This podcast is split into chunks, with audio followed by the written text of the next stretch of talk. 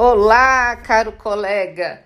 Hoje, dia 23 de julho, aqui é Rita Serrano, conselheira de administração eleita pelos empregados. Temos aí vários recados, vários assuntos para tratar com vocês. Vamos lá. O primeiro, ontem iniciou o processo de eleição para os conselheiros eh, para o Conselho Deliberativo e Fiscal da FUNCEF. Concorrem três chapas. De antemão, parabenizo todos os candidatos que se dispuseram a concorrer nesse processo eleitoral. Isso é importante para valorizar o espaço conquistado pelos empregados.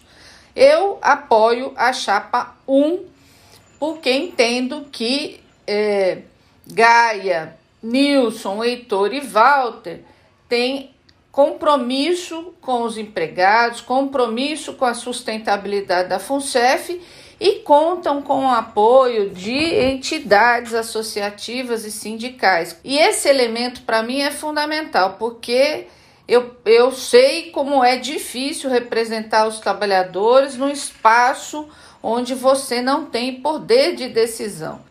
Se eu não tivesse o apoio das entidades e de todos vocês, com certeza minhas dificuldades para exercer meu mandato no conselho seria maior, porque as pressões para ter independência, para poder se posicionar cada dia são maiores. Então, por essa razão, apoio a chapa 1. As eleições vão até amanhã, então é fundamental que o pessoal da ativa e os aposentados votem, se apropriem desse debate, porque ele define o nosso futuro. Nosso futuro está lá no, na administração do fundo de pensão, tá bom? Então, é, é, tem informações nas redes. Quem quiser também pode pegar informação sobre as outras chapas. Entra lá no site da FUNCEF, no aplicativo e vote. Não deixe para amanhã. Pouca gente votou ontem, então vamos aí fortalecer esse processo. E quem quiser mais informações sobre a chapa 1 que eu apoio, tem lá nas minhas páginas sociais, tá bom, pessoal? A segunda questão, tivemos uma vitória aí enorme com relação à Câmara Federal rejeitar né, a CGPA, quer dizer, o que a Câmara aprovou foi sustar os efeitos da resolução CGPA que trata dos planos de saúde que todos sabem, caso seja implementada na Caixa na Inter, aumentará o custo para os trabalhadores de forma excepcional, inviabilizando inclusive é que tenhamos, que mantenhamos né, o plano de saúde. Isso foi aprovado na Câmara, mas agora vai para o Senado. E agora o Congresso está de recesso. Então, esse debate deve retomar em agosto. É importante vocês pressionarem os senadores da base de vocês e também assinarem o abaixo assinado, né, que as entidades sindicais formularam. É um abaixo assinado para a direção da Caixa pedindo para que é, as regras da CGPAR não sejam implementadas, porque, como eu disse, por hora esse debate ainda não finalizou lá no Congresso Nacional, tá bom? Então assinem o abaixo assinado é, porque não podemos permitir que isso ocorra, porque o custo, como eu disse, será muito maior. Outra notícia que é boa, né? A Caixa aí anunciou contratações e abertura de agências. Isso é muito bom, a gente sempre gosta de comemorar, isso expande o papel do banco, é o que nós defendemos, inclusive. Mas tem um problema. Foram aprovados expandir, para a gente explicar bem, é aumentar o teto de empregados. Então, o que significa isso? Aumentar em 3 mil. Hoje, o teto definido pelo pela SEST, né, que é o Departamento de Controle de Estatais, está em 84.544 empregados. Então, o que o Conselho de Administração aprovou é solicitar para a SESC que esse teto passe para 87.544.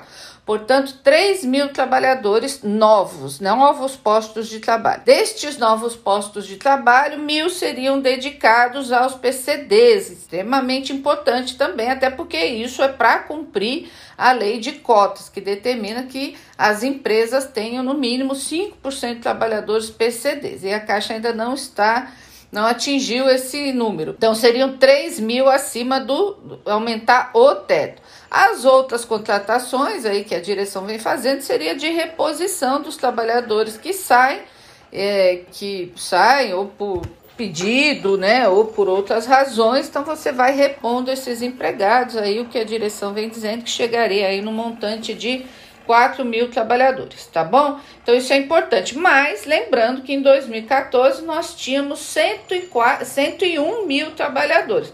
Então, mesmo que aumente o teto para 87.544, significa que nós continuamos aí com menos, muito, eh, um déficit uma, muito grande com relação ao que nós tínhamos em 2014 e abrindo a agência. Então, é importante, é vitória, foi uma reivindicação das entidades, mas é, é essas contratações precisam ampliar, tá certo? Então, mas em princípio estamos comemorando aqui porque isso é bom. Outra coisa também é que haverá aí nos próximos dias os encontros, né?